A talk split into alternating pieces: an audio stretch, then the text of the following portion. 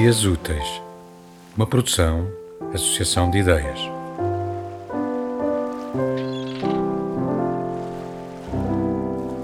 O seu grande inimigo era a desarrumação. A desarrumação tinha de ser combatida. Mas a desarrumação era a minha mãe. E eu. Quem é desarrumado tem quase sempre de lidar com as consequências. Há um karma muito evidente que cai sobre os desarrumados. Perdemos a carta das finanças, temos de pagar mais multas. Perdemos o cartão de cidadão, temos de ir para a fila fazer uma segunda via. Comemos torradas na cama, dormimos desconfortáveis em cima de migalhas que se transformam em pedrinhas pontiagudas.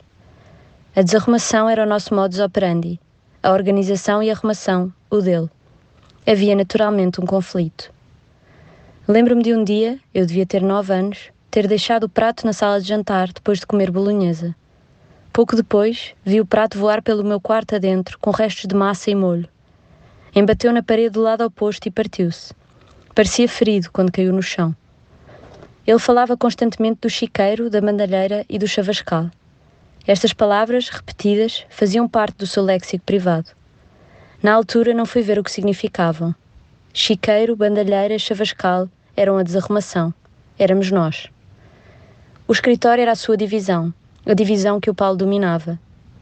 Toda a casa se tinha adaptado aos seus padrões de organização, restando somente uns objetos resistentes, como pilhas ou peças inúteis que ocupavam gavetas à revelia dele.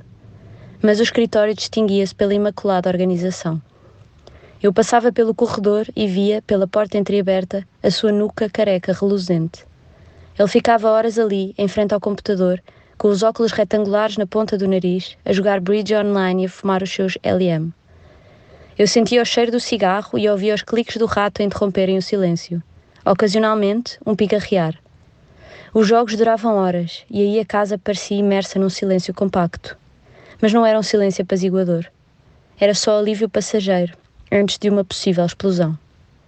Às vezes, ele levantava-se de repente, Fazia anunciar os seus movimentos mais inesperados com o arrastar ruidoso da cadeira no soalho de madeira e com passos compridos e rápidos pelo corredor. Caminhava depressa, tão veloz que dava a impressão de levantar vento. Um vento que ia contra as coisas.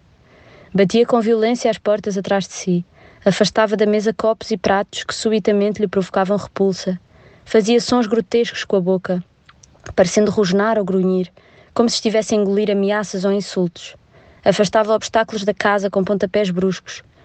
Rugia por vezes com mais força por causa de um qualquer pretexto que encontrava nos caminhos domésticos. Uma peça de roupa fora do sítio, uma cadeira não alinhada com as outras, um sapato sem par, uma janela mal fechada ou mal limpa, dedadas no ecrã da televisão. Irritavam-no, de uma maneira invulgar, as dedadas no espelho ou no vidro do armário da casa de banho. As superfícies de vidro estavam interditas aos dedos. Fazia questão de evidenciar o seu estado de contínua frustração com o mundo. Para isto, socorria-se de diferentes estratégias. Em nenhuma delas cabia o equilíbrio. Era escultor e professor de belas artes. Um artista meticuloso. Lembro-me dos lápis alinhados por espessura e dos x-atos dispostos por tamanhos. Sempre que eu ia ao escritório buscar uma das suas muitas canetas especiais para fazer desenhos, ele dava conta.